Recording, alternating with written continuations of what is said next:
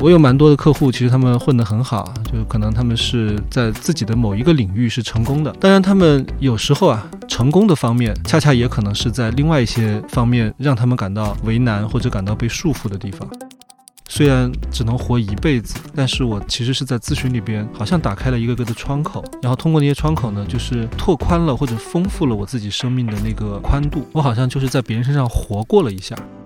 得了绝症的很多人，他在得绝症的那个时候，他的朋友、他的至亲来看他，他告诉他们说：“我可能没有多少时间了，我可能走不下去了。”但是他的朋友会告诉他说：“你别这么说，你会好的，会好起来的。然后你要乐观一点，你要听医生的话，巴拉巴拉巴拉。”可是这些语言的背后，其实想表达的就是：这会儿我跟你不在一起了。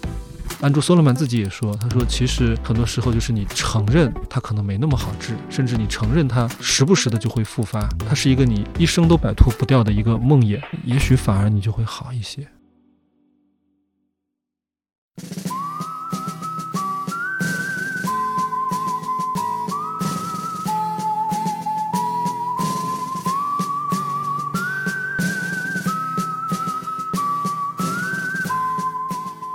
言之有物，不止硬核。欢迎大家来到新周刊硬核读书会 FM。前段时间，在一个。非常无聊的工作日午后，我翻开了一本本以为会非常无趣的书。这本书的名字叫做《也许你该找个人聊聊》，这是一位名叫罗莉·戈特利布的心理咨询师所写的非虚构作品。在翻开书之前，我以为会是一部心灵鸡汤，但我错了。我想在这本书里，每个人都可以找到自己的影子。心理咨询师李松蔚老师也为这本书写了一篇非常动人的序言。在序言里，李松蔚老师说：“说出来了，一切都没有变。”当然不会变，一秒前和一秒后，世界还是一样。咨询室没有变，钟表还在滴答滴答，咨询师还坐在沙发上看着你微笑，你看着自己，所有的痛苦也都还在。但你知道，这样有些改变就已经发生了。这本书以及这篇序言又激起了我对心理咨询的极大兴趣。我们和李松蔚老师聊了聊他是如何成为一名心理咨询师的，抑郁症以及原生家庭对个人的影响等等。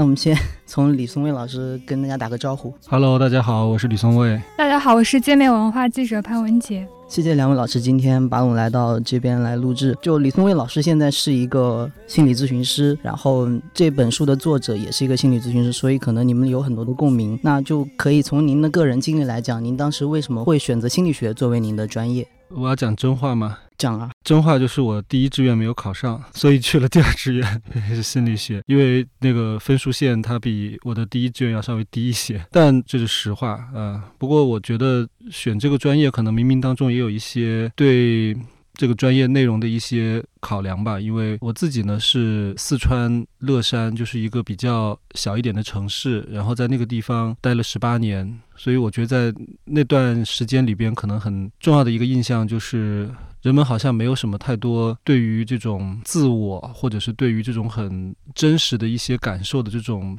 体察就是好像大家很快乐嘛，因为四川那个地方它就是一个比较休闲、比较洒脱的这样一个城市，所以我觉得在那里待着呢，就是好像有时候会觉得跟其他人在一起不知道该聊什么，或者呃，就除了打牌或者喝茶以外，就经常会觉得好像还蛮。需要跟人有交流的，所以心理学这个专业呢，虽然一开始选的时候其实没有太多对这个专业本身的认识，因为我第一志愿是数学，我其实是更想去做比较偏这种纯理性方面的一些探索，但是后来选了这个专业之后，发现还不错，还蛮适合我的。老师，我记得好像看到您说，当时还看了一个什么美剧，然后里面有一个就心理治疗的场景。对对，那个不是一个美剧，是《无间道》，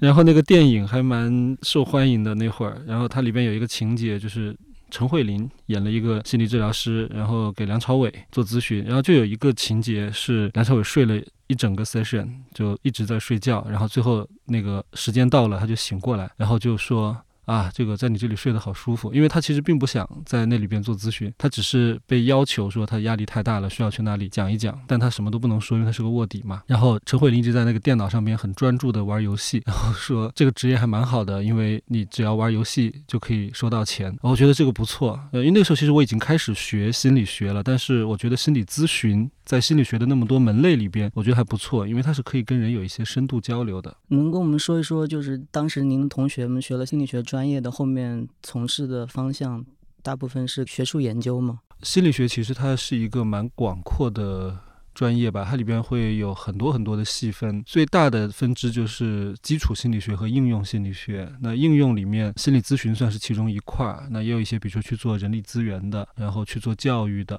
做发展的。对，那基础心理学里，当时。基础心理学可能还比较不是那么跟这种前沿科技什么结合的那么紧密，但是最近这些年，就像人工智能，然后感知觉的很多的这种基础研究，它也在现在的这个社会生活里边、技术里边，其实它有了一席之地。所以我的很多同学现在他们都是科学家。我挺想知道，就是当时您学习的时候有没有什么特别震撼你的地方？比如说心理学，您一开始因为不是您自己选的专业嘛，但是您学进去之后，比如说哪个心理学家，或者说是哪一个部分的内容让您觉得特别感兴趣，或者说是影响到了你后来的一些职业选择？我觉得有蛮多让我有兴趣的点，因为心理学里边实在是有太多方向，即使是心理咨询里边也有很多不同的流派，然后一百多年其实也。出来了很多很多很有意思的这个咨询师，所以就是到处看看，然后每一个咨询师的理论或者他的一些经典的案例，多少都学过一点，但一直都没有特别找到什么是自己真正感兴趣的。那后来可能已经到了我读完书就博士都毕业了，我真的已经开始去做咨询的时候，我后来接触了一个流派，其实也是我现在主要做心理咨询的一个流派，叫系统式的家庭咨询。然后在那个流派里边，我有读到一些案例。还有一些人，然后我觉得是跟我心目当中、我想象中的最好的心理咨询是很像的，所以现在我这些年就一直在遵循这个流派。能具体说说什么是你心目当中最好的那种心理咨询的样子？那个流派呢？它的主要的特点，呃，很多人问我它的主要特点，我觉得用学术的语言介绍太复杂了，所以用一个很通俗的语言讲，就是它的次数很少，它只给有限次数的咨询，有的咨询甚至它只有两次、三次。非常短，然后每一次呢，他除了要提很多问题、了解很多信息之外，他大概会中间会休息一段时间，然后接下来说我们，比如说十分钟或者二十分钟之后我们再见面，然后我会给你提一些建议或者给你一些反馈，就是刚刚你讲了。你的问题或者你们家的这个问题，我怎么去理解它，以及接下来你们该怎么做？所以他最后一定是会给到一些非常具体的一些指导，就是你接下来要怎么去做，然后下次我们什么时候再见？那个时候你可以告诉我，你尝试了这样的一些做法之后有一些什么样的进展？我觉得他让我感觉到非常的可以去模仿，或者说很安心。因为它是一个会让人觉得每一次咨询都在给到一些确定性的，可以让那个人去尝试，然后让这个事情有所推进的这样一种工作方式。很多时候呢，长程的咨询他就需要去花很多精力去做一些教育，说这个事情不能着急，得慢慢来，然后可能要花一年两年很长很长的时间，然后每一次它是不是真的有改善，这个改善是不是可以很直观的看到，其实是不那么明确的。所以我在学那个工作方式的时候，我就会非常期待说。可以尽量的短，然后每一次给的东西可以尽量的聚焦。所以它是系统式的为家庭来解决问题，对对，是一家人都过来。对，它主要是针对家庭，但他有的时候可能也会有不太一样的设置。比如说我在大学里边工作的时候，大学生。有时候他可能跟家人已经不在一起生活了，不太方便每一次咨询把他的家人从外地叫到北京，对吧？所以我们可能会有一些替代的方法。比如说，当我意识到他的这个问题可能不是跟家庭那么直接有关，但是比如说一个研究生他现在写论文遇到了困难，有可能是跟他导师之间的这个问题。很多时候呢，这个个体经常会觉得说我遇到了问题，他一定是我的问题。比如写不出论文的学生，绝大部分他都会说是因为我。可能是一个很糟糕的人，很拖拉，所以我写不出来。然后我就会问他，我说的你导师是怎么样帮助你的？很多人没有想过这个。他说啊，我导师还要帮助我吗？就是他甚至都没有想过说这件事情里边还有其他人。所以系统咨询它最低限度，它至少会让一个人看到，就是你的问题不只跟你一个人有关，它其实是在一个系统当中的。你能跟我们讲一讲，在中国这个心理咨询现在是一个什么样的状况？是不是在我的印象里面，好像基本上都是在北上广深这种。地方会能够接触到的心理咨询资源会多一点。对，其实有一个大众经常用的一个词叫心理医生。这个心理医生这个词，可能有的时候也是从这个西方翻译过来，因为在过去的经典的这个心理治疗的设置里边，其实很多的心理治疗师他跟医生是不分家的，找他们的人都叫做病人 （patient）。呃，很多心理治疗师甚至可以直接给诊断的，他跟医学呢就很近。可是在中国，我们精神卫生法呢有一个明确的区分，他说所有的这个精神科医生和心理治疗师是只可以在医院里边工作的。所以，如果大家要去找医生或者是心理治疗的话，是要去医院。那如果你去精神科呢，就是看精神科医生，他们主要是开药啊，就是会有很多这种医学方面的治疗。那如果说是要去做心理治疗呢，就是到医院里边找心理科。心理科呢，就是治疗师，然后他们提供的其实也不是我们现在所理解的心理咨询，他们其实也是在一个诊断的框架里边用的，可能是一些心理学的方法，包括谈话啊，有的可能会用一些呃行为的方法，呃催眠的方法，但它其实也是在针对那个疾病，就是被诊断出来的心理疾病做服务的。然后精神卫生法规定说，所有不在医院里边执业的呢，他就只能叫心理咨询师，英文叫 counselor。嗯，那 counselor 这个。顾名思义，其实它提供的就是一种资讯啊、咨商、咨询的服务。它其实更像是一个，呃，我们可能在生活当中，我们有的时候也会去找一些类似这样的咨询，比如说法律的咨询呐，比如说呃以前这种出国留学要有咨询啊，就是我们也会去找一些专业人士去了解很多的信息。然后可能我们也会把一些困难摆在他面前，他会帮我们去想办法。呃，用一些更专业的、更这个可靠的一些方式去解决这些困难，就心理咨询，它其实是很贵的。我认为它不是一个必需品，它更像是说人们的生活到了一定的阶段，然后有了一定的经济能力，呃，包括时间的这种空闲，现在可以去付费来雇佣一些专业人士，帮自己去解决很多生活当中的、啊婚姻当中的、家庭教育当中的一些麻烦。即便是在公立医院的心理科做心理治疗，它其实也是有一个价格的一个限制啊。好像在北京很好的医院，就像北医六。六院这样的，他去做心理治疗，可能一个小时也到不了一百块钱，所以其实是大部分人都能够去承担的一个呃价格。我觉得那个其实更像是一个必需品，就是因为国家希望就是所有有困难的人，他都可以用一个很低的一个成本就可以去接受这样的一个诊断和医疗的一种服务。就是说，去医院的这些人是真正被诊断出得病了的这些人，是这意思吗？对，当然就是如果一个人他被诊断生病了，他其实也可以同时再去接受心理咨询，就是他只不过心理咨询在我们的这个分类里边呢，他。不太去承担很多医学上的意义，而在国外呢，就是它基本上这个医疗和心理咨询，它是把它放到一块儿的。所以就像我们在这本书里边看到的，Lori，他其实是受的医学院的教育，他其实是一开始想当一个医生，然后后来他去做，我觉得他其实是可以把自己定义为是一个心理医生的。就虽然他不开药，但是他其实是看的很多是病人，然后他其实也是把治病这件事情放在一个很重要的工作原则上的。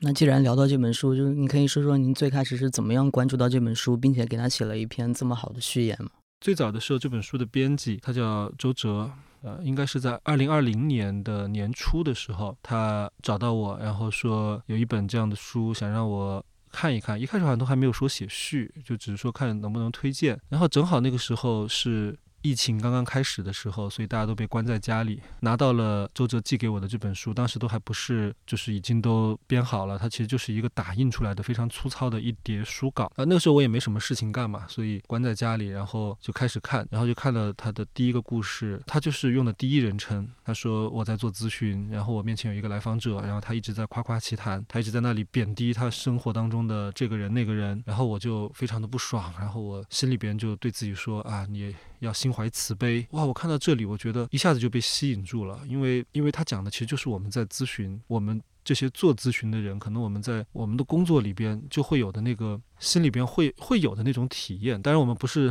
总是会遇到像他描写的那么典型、那么戏剧性的那种场景，但是我很少看到一个咨询师在那个咨询里边去把自己心里边的这种真实的。不管是吐槽也好，或者是什么也好，他把这个东西讲出来，我觉得太太了不起了。就是一个咨询师能够把这种很私人化的这种感受讲出来，因为我觉得大部分的心理学家他多少还是需要藏一下，他需要就是让别人摸不透他心里是怎么想的。但是我觉得他一点这种偶像包袱都没有，他就非常非常的透明。这是第一个就是打动我的地方。然后再往下看呢。我发现他真的是我们的同行，因为刚刚说有一类的书是专业人士写的，他就是读起来非常的不友好，就是会让人觉得很难大部头哈。但是也有一些心理类的书，它读起来非常的容易。啊，他写的那些故事啊，或者什么，看上去就是引人入胜，但是他没有什么专业的含量，他可能是一些很善于写故事的人写的。所以我接下来往后边读，我发现这个人绝对是同行，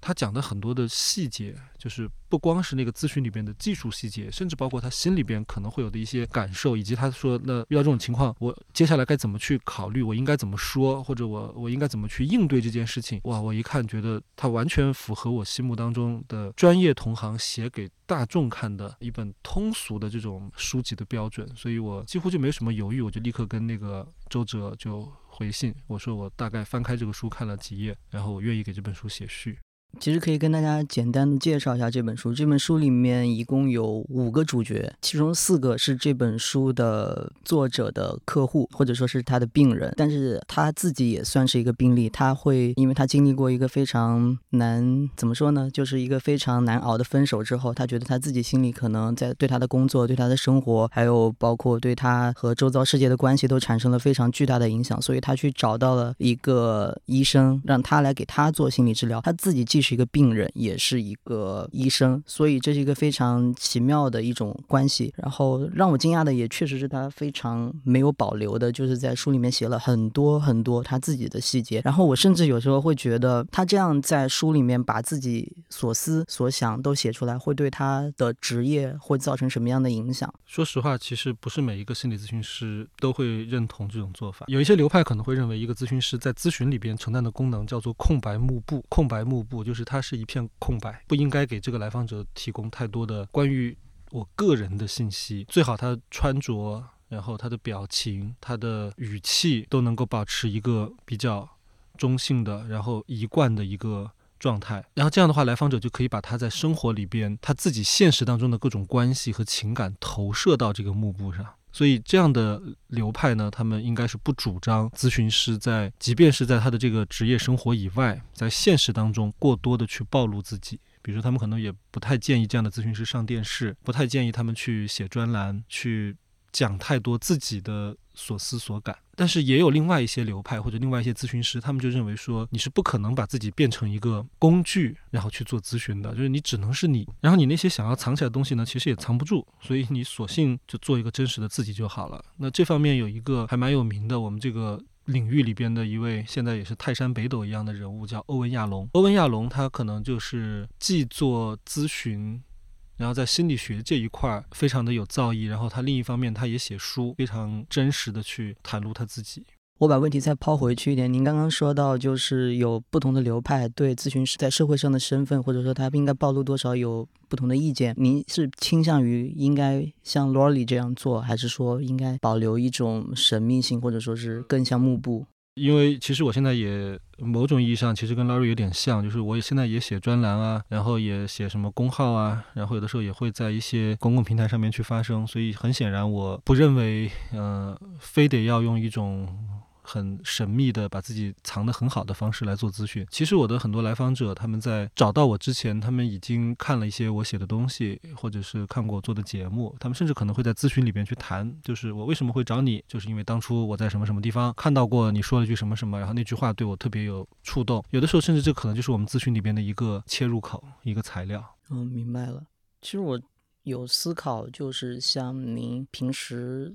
遇见了很多病人，然后那些病人对你来讲，在你的生活里面，他是你的工作嘛，会给你造成一些困扰吗？会不会有一些地方会让您觉得好像生活里边会被他的那种，我不想用负能量来讲，但是会有一些非常负面的一些情绪，你怎么样去抽离开来？呃，我想先回到刚才你用的一个词，你把它叫做病人，就是这个词背后其实也已经。折射出来了一些可能我们很多人都会有的一种共识，就是我们会认为那些去做心理咨询的人，他们可能是有点问题的，或者也许他们在这个咨询里边会暴露出的一些东西是会让人难受的，是会让人觉得痛苦和不舒服的。因为我们有另外一个称呼嘛，我们就是把它叫做客户。而且说实话，我有蛮多的客户，其实比我要混得好。他们其实是很成功的。我有的时候在想，如果我我自己要找一个像我这样的咨询师做咨询，我舍不舍得？我觉得可能不舍得，就是还挺贵的。我有蛮多的客户，其实他们混得很好，就是可能他们是在自己的某一个领域是成功的，当然他们有时候啊。成功的方面，恰恰也可能是在另外一些方面让他们感到为难或者感到被束缚的地方。一个人可能他在商业方面或者他自己的事业方面，他投入了很多的精力，而他可能就没有办法花那么多的时间去陪他的孩子，或者也许他的家庭方面也许会遇到一些困扰。我在跟这样的人交谈的时候，我其实不太容易被他们的这些困扰给。单方面的吸引住，因为我知道这其实是一枚硬币的两面。它的这些困扰的另一面，一定代表着他在某一些地方，他非常的有他自己的。看待事情的这种角度，甚至是他可能一些特别的长处，我很多时候会觉得我是在向我的来访者学习。虽然只能活一辈子，但是我其实是在咨询里边，好像打开了一个个的窗口，然后通过那些窗口呢，就是拓宽了或者丰富了我自己生命的那个宽度。我好像就是在别人身上活过了一下。对，我觉得跟记者或者主持人。这些角色很像，就是我们有的时候都是在利用这个职务之便，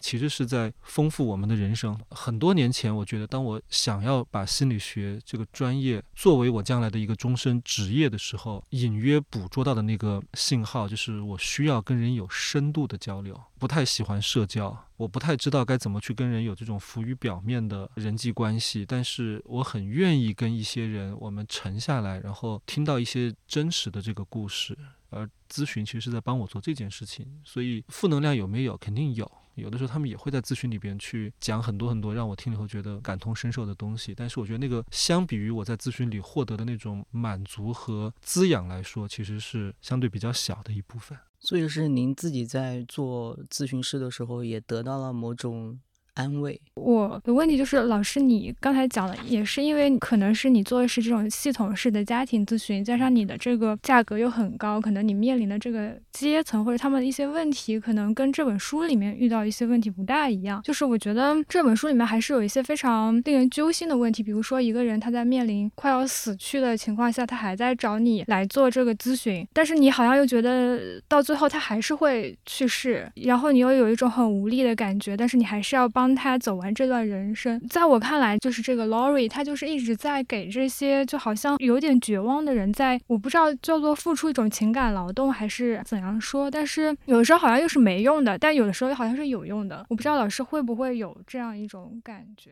你刚才说我们要帮这些人走完他的人生。这句话我同意一半儿，就是我们肯定是要为他们做点事情的。但是一个很严肃的问题就是我们怎么帮？因为幻想层面上，我们希望自己如果做得足够好的话，他就可以不痛苦，甚至他的病好像也可以不致命。但我们其实在这本书里边都读到了，也许每个人都非常非常不愿意去面对的那个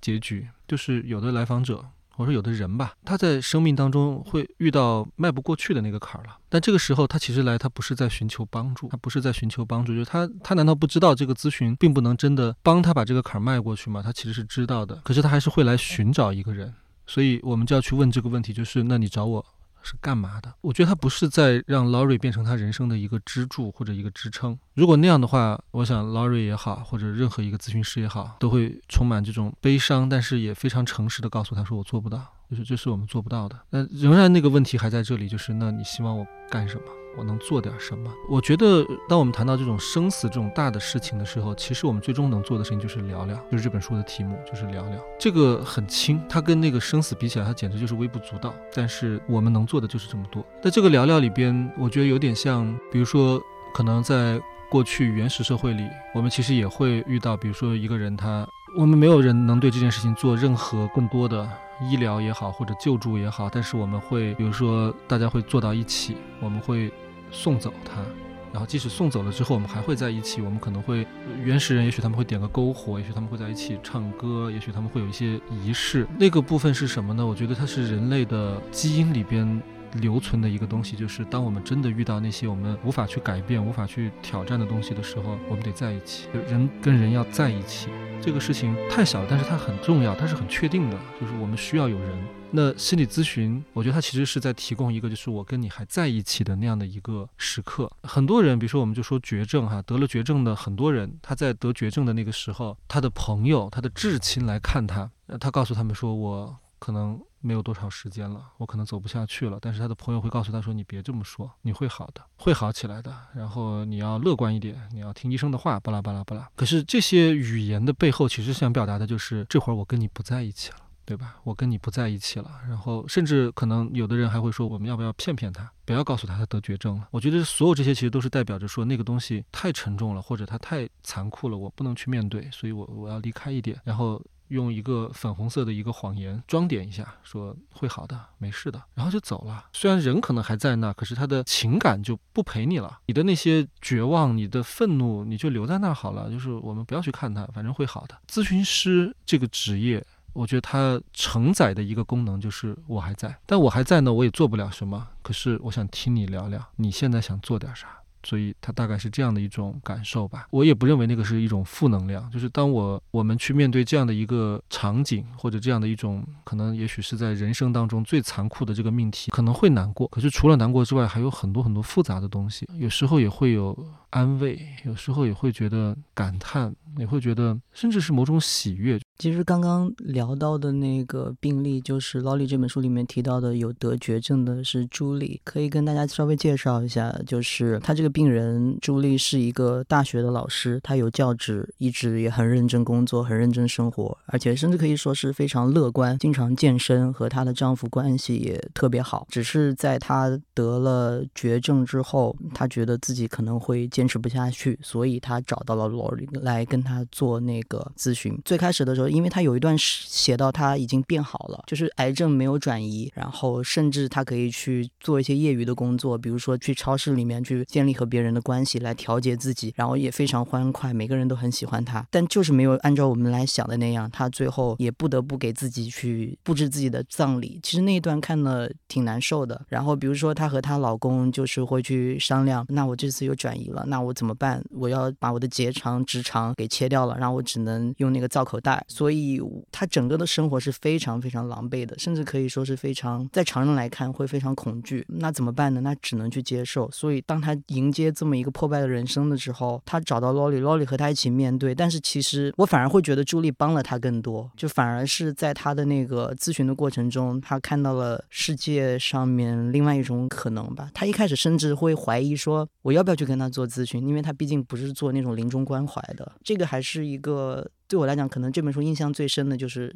朱莉的这一段故事，您有接触过，比如说像朱莉这样的人吗？或者说是那种会找到您的那种？朱莉的故事里边，他是有一篇文章启发了她，叫做《欢迎来到荷兰》，好像是叫这个。有一篇文章，那个推荐给她那篇文章的那个人，好像就是一个自闭症孩子的妈妈，所以其实那个感受是非常像的。那篇文章其实一开始也是在写这件事情，就是你本来做好了计划，你要去这个国家去度假，然后你一直都期待的是在这个国家可以干什么干什么干什么，那最后发现你下了飞机，哎，其实你去的是另外一个地方，然后那个。时候呢，你根本就没有办法去欣赏荷兰有什么风景，你没有办法去接受那段旅程，因为你就是满脑子都在想，说我不是要来这里的呀，打算好了去另外一个地方，为什么我会到这里来？就是你一直会在那个地方打转。这个其实就是我在跟这些家庭工作的时候，这些家庭很多父母他们心里边最大的那个痛苦，就是他们过不去的坎儿，就是这不是我计划好的生活。其实提到自闭症，我可以讲到另外一个作者。就是安德鲁·所罗门，我们可以先从他那一本书，就是《正午之魔》开始。我们聊天之前，文杰发消息来问我，他说他又很认真的去读这本书，但是他就是很难去理解在抑郁症当中的那些人的那种情感状况，很难去共情，可以这么说。那去年我自己有做一场活动，是关于抑郁症的，就是请老师来讲。当时我查了资料，好像说是我不知道他那个计量方法有没有错误啊，就说中国十四亿人里面可能有九千万人，甚至有可能会。更更多的人，他其实是有抑郁倾向的。那抑郁倾向和抑郁症当然是不一样的状态，但是他就会转换嘛。所以其实这个还是需要关注。但是平时我们对我们来讲，抑郁症可能是一个比较，我想用新鲜来讲，因为它是后面发明可以说是建构的一个东西。你说有抑郁症，那有人会觉得你是矫情，然后有的人会觉得你是不是可以就随便找个人聊聊，那你就好了。你只是缺少陪伴。就是在您看来，就是抑郁症它是一种什么样的状态？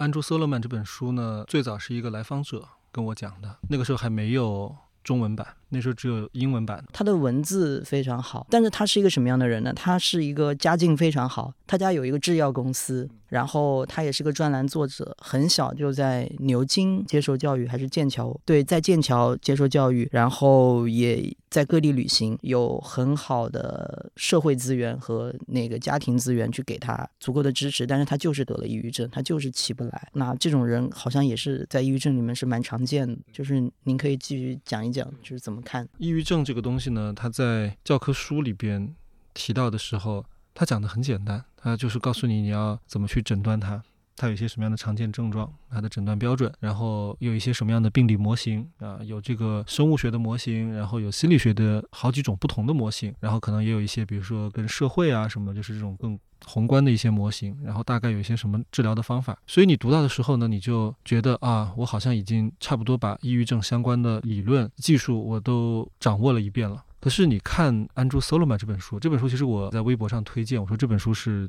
觉得你如果想了解抑郁症的话，你。就首先读这本，它真的讲得很全面，而且我觉得它最好的地方就是它不是一本教科书，它是一个患者自己，我觉得是呕心沥血写出来的，就是他亲自去尝试了这个疾病最痛苦的时候，以及他在接受这个治疗的过程当中的各种体验，他同时也去走访了很多人，然后去汇总了各种各样的不同的经验，来自不同的人群啊，不同的文化，然后对这个抑郁的不同理解，你必须得要从一个当事。人身上获取这个资料，你才能够理解这个疾病到底是怎么一回事。所以，如果你要我现在去讲，我会说，我们可能要去应对抑郁症的第一步，就是我们必须得去承认这个东西很复杂，而且在每个人身上的表现都不一样。我们必须得承认这件事情，就是你不能够用一种教科书带来的那种乐观心态说啊，这个东西就是吃药就好了，或者这东西就是去做心理治疗就好了，没有这么乐观。这个东西它对每个人都不一样。然后你必须得要花很多很多的时间去了解你自己，了解这个疾病在你自己身上会以什么样的形式出现，它的频率、它的周期、它对你的那个折磨是怎么样的。然后什么样的一些时候是你还可以去带着它，然后尽量去上学或者上班或者去交朋友。然后什么样的时候你就得说对不起，我这段时间得停下来，我得休息一下。这些东西其实都是要花很多很多时间去摸索和去应对的。我现在跟很多抑郁症的来访者讲的一句话就。是你才刚开始呢，你才刚开始，就是你不要有一种不切实际的希望，就是说到了我这儿，我告诉你怎么治，然后你把它治好了，这个事儿就过去了。我告诉你说，你其实现在真的遇到了一个我们迄今为止没有太好的办法，或者说太确定的模型去应对的一个麻烦。现在我们还是得做好一个持久战的准备，你得去慢慢摸索适合你的治愈的那个。道路，而这个道路，安朱·索罗曼自己也说，他说，其实很多时候就是你承认它可能没那么好治，甚至你承认它时不时的就会复发，它是一个你一生都摆脱不掉的一个梦魇，也许反而你就会好一些。老师，我还有一个问题，就是我之前看了哲学家韩炳哲他一个说法，他就是说以前规训社会主要的典型的心理疾病是歇斯底里，然后到了现在，就是因为资本主义把他者的剥削转化成了自我的剥削，就没有规训社会下面很多的限制和禁令，所以就带有自我攻击特征的抑郁症会成为二十一世纪的流行病。就是我看到他是一个哲学家，他做出了这样的论断，但是他也是有一定的这方面。的背景呢，就是不知道老师是怎么看待这个情况。我们的出发点可能跟哲学家的出发点不太一样，因为我觉得他们是要从理论的层面去解决这个问题，就是为什么现在会有这种病啊，或者这种病背后的那个动力是什么？那我们的那个观点可能更小，也更具体，就是说，如果一个人他带着这样的一个苦恼来了，啊，我们怎么办？我很少用这样的一个观念说他是不是在。自我攻击，或者他是不是把社会的一些什么东西内化到了自己身上，然后于是才成为了这样的一个疾病。因为这样的一些说法，可能在理论探讨的层面是有价值的，但是在个体层面上，其实他帮不到那个人。对他就算听懂了这些话，可能他仍然不知道他今天回去以后，他他怎么就能让自己好一点。所以，对我们也许更关心的是另外一半，就是如果一个人他抑郁了怎么办呢？然后我觉得在这一点上，也许我和这位老师有一个同样的视角。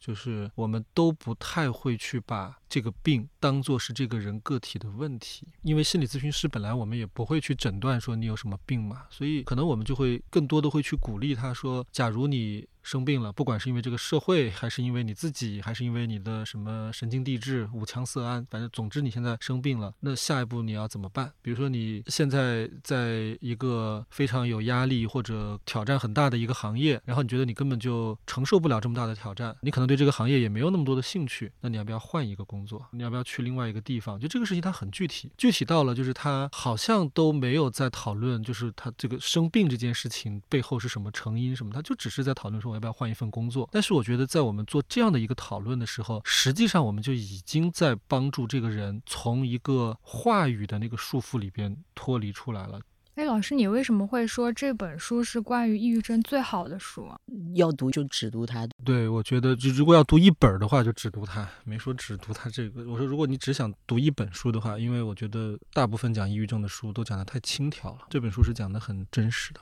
你自己在读书的过程中还是有很多经验的，比如说你刚才讲说读了一些心理学的读物，有些是太专业的不适合读者，但是有些的又太轻佻了。然后，但是你在深入看这两本书之后，你才能发现说这两本其实都讲的挺好的。但我觉得作为一个普通读者，我在看市面上各种各样的心理学读物的时候，我就没有什么分辨能力。其实我对读书这件事情啊，我的。要求没那么高，我觉得书可能只有一小部分的书，刚好在某个时间或者就是你需要获得某种信息的时候，它刚好被你看到了，所以它会对你产生很大的一个积极影响。但是我觉得大部分的书没那么重要。看书就是好的，我其实也不认为说心灵鸡汤的书就不好。我觉得书店里边可能有很多很多写给普通读者的、写给大众的那个心理学的读物，它写的很轻松、很好看。也许在专业上没有那么严谨，但是我觉得不重要，因为大部分的读者他看到的时候，他可能就是他不需要去收获那个最精准的那个专业信息，他仅仅是增加了一些对这个领域的好奇。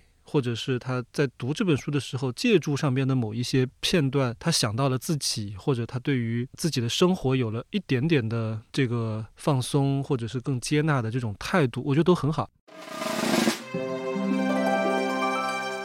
其实今天我们讲到的两本书，他们的作者文笔都非常非常好，一个是。编剧，然后一个是原来的《纽约时报》杂志的专栏作者，所以他们一开始就是那种写过很多文章，然后对文字非常的敏锐，然后他知道怎么样去表达自己的情绪。我甚至觉得，就是那种会精确的表达自己的情绪的人，可能更容易得抑郁症。在我接触到很多人的时候，我会这么去想。这安德鲁·所罗门，就是我在那个提纲里面有提到，我看过他的几次那个 TED 演讲，三次，一次是在他写完这本书之后，是二零，我忘记了是零。零八年还是零七年那个时候，他上了，他就开始讲自己的抑郁症。他很奇妙的一个人，他每句话非常非常平淡，然后就是降调，很丧。是不是上来先念了一首诗的那个演讲？狄金森，对对，他念了，他说：“哦，我感觉我的脑海里面每天都在有一场。”葬礼那段我看了，对，就那一段。然后后面其实第二段可能我没有仔细看，但是第三段是他有了孩子之后，他和他伴侣有了孩子之后，他就说，因为他在之前他也是写了一本书，就是关于家庭的，就是比如说我的小孩，比如说他是一个自闭症，然后他得了绝症，或者说是他有什么样的和其他孩子不一样的地方，也是经过一个调查嘛，所以他写了那一本书，呃，英文版好像叫《Far Away from the Tree》，好像是这么说吧。所以他当时在那个演讲的时候，他提到。他说，他等待自己小孩出生的时候，他就在一直在想，他说我的小孩应该不会像我的书里面写的那些人那样。虽然他的书里面就是觉得大家应该要认真去对待这些事情，然后要准备好嘛，但他其实自己遇到自己的在身上的时候，他反而会更紧张。直到他小孩出来，其实那个医生告诉他说，哎，你的小孩可能有什么问题，然后我们要赶快去给他检查。可能就过了两个小时，小孩生出来两个小时之后，就赶快去做检查。结果出来的六个小时之中，他就描述自己，他说他已经脑海里边想过很多，小孩如果真的是。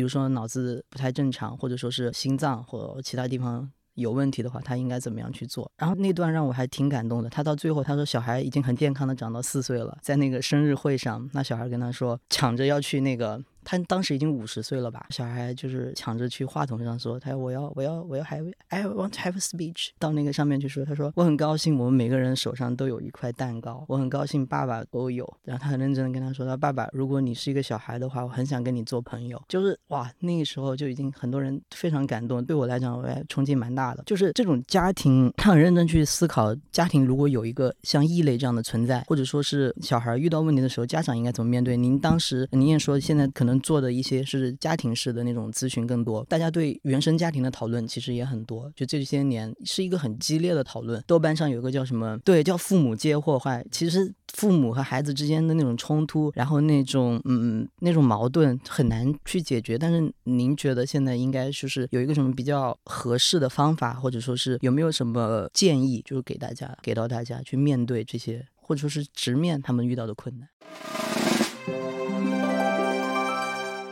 其实现在我们对家庭啊，包括对孩子有这么多的关注，首先我觉得它是一个进步，它是一个进步，因为呃，也许我们过去是关注的太少了。在我们这一代，甚至可能我们上一代的时候，可能那个关注仅限于就是你只要能活着就好，只要健康的活着，或者按部就班的上个学，然后将来找份工作，这工作可能也不需要太好。可能我觉得像我们小时候都还有很多这种说法，说比如说老爸在一个厂子里边，那可能将来孩子大了以后也可以在这个厂子里边继续干就行了。所以肯定是说我们这个社会在变得越来越好嘛。然后越来越发达，所以大家对孩子对未来的这种期待就变得很高，变得很高呢，它就会带来很多的压力。我的这个孩子将来会成为什么样？他会不会有一个很好的人生？他会不会有比我更好的人生？这件事情就成了很多父母的一个负担。然后现在有那么多的很流行的一些育儿的书啊，有一些学说，包括。刚刚你讲这个父母皆祸害哈，它是从反面其实给了父母一个警告吧。也有一些书其实就是在从反面告诉你说原生家庭会伤人。我觉得他让父母呢，就是第一，他们有了一个非常崇高的目标，就是我要把我的孩子培养的不光成功，还得健康，还得活泼，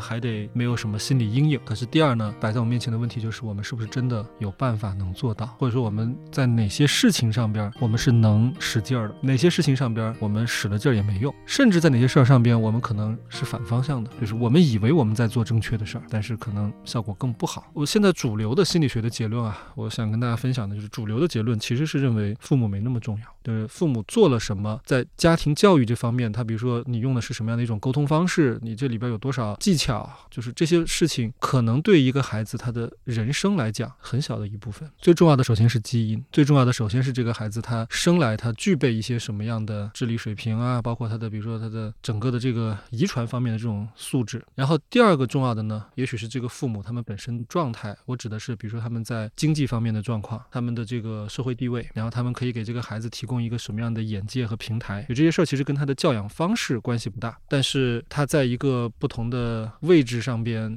然后这个孩子他成长的这个环境，就很大程度会决定他后来的这个发展。然后还有一个很重要的事情呢，其实跟父母跟家庭没有什么关系，就这个孩子他在学校里边，比如他受到的教育，还有特别重要的是他的同龄人，实际上对很多青春期的孩子。包括从青春期往后，基本上我们的主要的信息或者我们主要的观念都是在同辈当中被塑造出来，不是来自长辈。那我们想象一下，我们自己青春期的时候，当你听到父母的一些教导，包括老师，你心里边首先会有一个过滤器，你会去判断这是不是符合你的一个认知。如果不符合的话，你就会冷笑，然后就把这句话当做耳旁风忘掉。所以父母在那里字斟句酌，想我应该这句话怎么说才能对这个孩子有最好的影响？但其实怎么说可能都不重要。因为他只 会听到那些他想听到的东西，那这是第一个我想跟很多父母分享的。就如果现在你对养孩子这个事情很有压力，那我要告诉你，就是你做多做少怎么做，其实差别没有那么大。有一些大的原则，比如说我们不能虐待孩子，对吧？我们不能让他，比如说吃不饱穿不暖，或者在这个躯体上边去伤害他，就这些大的原则就不用讲了。小的方面没有那么的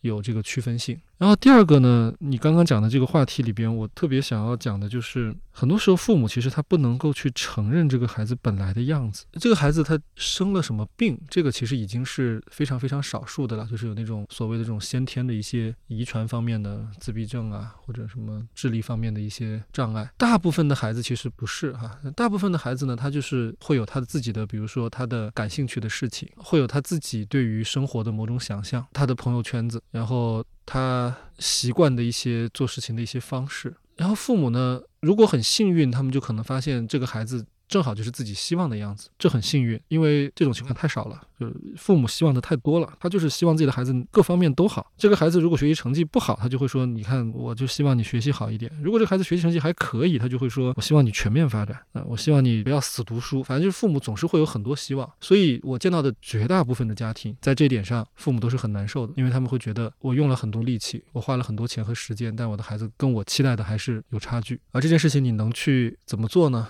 我觉得最。重要的就是你得去接受它，你得去接受说这就是你孩子。我之前在成都去看过一个学校，说是一个学校，其实它就是一个教育社区，先锋社区。它那里边呢，大概有不到一百个孩子。某种意义上，他们其实都是被主流教育给放弃掉的，就是有各种各样的情况，也有自闭症的，然后也有一些可能网瘾，现在是最多的，就是喜欢打游戏啊，或者可能还有一些其他的。然后我跟那些孩子呢也交流哈，我在那个社区里边，我觉得那些孩子都很好，就那些孩子都是他们因为要符合。这个社区的管理规范，他们才能在这里待下去，所以他们遵守很多规则。然后平时他们也都自己干自己喜欢的事儿，有的就是玩手机啊，有的可能看书，或者有的就是说话也是很小声，因为他们需要去照顾到整个就是那么多人嘛。我觉得这些孩子都很好，所以我有的时候很难想象他们当初是怎么被判定为是那个有问题的孩子的。有一个孩子他就告诉我，他说他喜欢蛇，他喜欢爬行动物，他从很小就开始意识到这一点，就是他就是喜欢这个东西，然后。他父母就一直告诉他说：“你不喜欢。”他说：“我喜欢。”然后父母说：“那不是真的，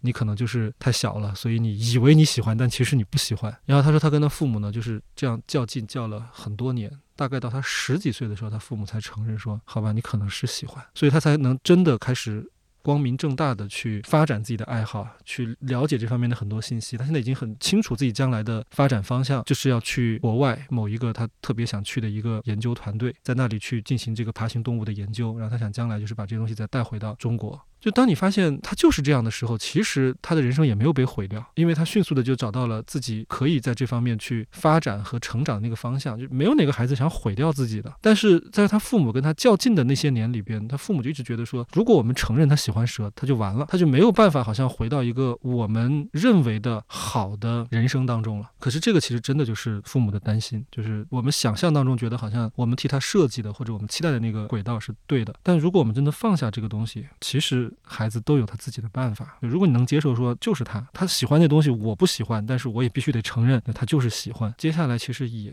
没有那么大的问题。然后最后一个，我就是想说，因为中国的这种价值观念吧，就是他会把父母、孩子，会把家庭这个事儿呢看得非常紧密。呃，很多的这个就是我们做很多决策的出发点，其实都是从一家人的这个角度去出发的。而且这个一家人，他不是只有十八年，不是只有二十几年。它可能是一生，这点其实我觉得我们可以适度的去看一看。可能其他文化下边，就是不是所有的文化都会把父母跟孩子始终绑定在一块儿。那有一些文化就认为说，这个孩子一旦他上了大学，或者他找了工作，或者怎么样的时候，那他就是他的人生了，跟我们关系没有那么大。这点其实我们觉得在大城市里边，很多年轻人已经开始慢慢接受这一点了，因为我们很多人其实都是可能从自己的家乡，对吧，背井离乡，然后来到一个新的地方扎根儿，所以跟自己的父母呢，就是天然就会保持稍微远一点的距离，然后也觉得我们就只要在适当。的时候，我们有一些连接。那更多的时候，其实我们就是自己把自己的日子给过好。我觉得这个观念其实是蛮重要的。那如果今天的年轻人有这个观念呢，你就也可以去想象，未来你的孩子跟你也是一样的。你现在如果有一个孩子的话，就好好珍惜他。可能十几年，可能二十年，实际上二十年都说多了。因为在我的经验里边，一个孩子他到十四五岁以后，他已经不怎么跟父母讲话了，他就只是在父母这当个旅馆，就是回来吃个饭、睡个觉。但是就是大部分时间，他其实是把自己关在房间里边，然后跟他的同龄人这个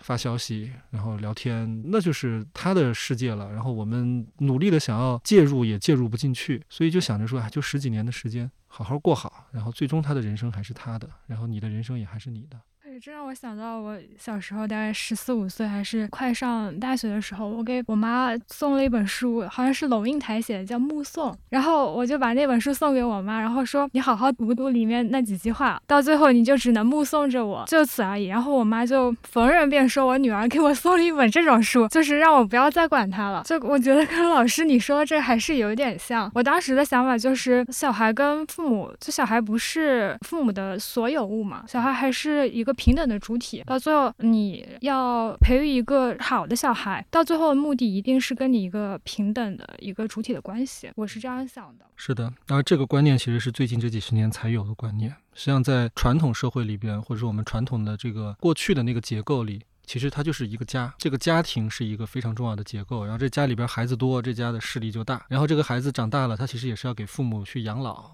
然后大家都住在一块儿，是那样的一个关系，所以我觉得是有一代人，就是差不多我们父母这一代人，他们有一点像是转折，就他们自己作为子女，他们其实还留在那个传统的生活的结构里边，但是当他们作为父母的时候，他们其实已经。不太享受得到来自子女的那么忠诚、那么紧密的那个关系了。你刚刚说的那个有一段喜欢蛇的那个小孩，我突然想到 Netflix 拍过一个片子叫 Type t i c 好像是叫异类，也就是讲一个自闭症的小孩。他很神奇，他非常喜欢南极，所以他很喜欢企鹅，他对这个企鹅非常了解，然后会画画，然后也。就是每天去搜集各种纪录片，然后去动物园里去观察它，成了一个专家。但是他可能就是平时没有办法和别人交流，这个情况还是蛮常见的。虽然他那个是比较极端的情况，那个小孩有一个自闭症，然后也是那个父母一开始也很难接受。很崩溃，但可能竟然像这样一个有自闭症的小孩，他有一个特殊爱好，然后他也能找到一个自己的一个方向。可能对于大多数人来讲，有一个其他不一样的爱好，对于一个家庭来讲，摧毁性并没有那么大，所以还是可以去去接受，还是和社会的那个规范是有关的，对吧？我甚至还想把它说的再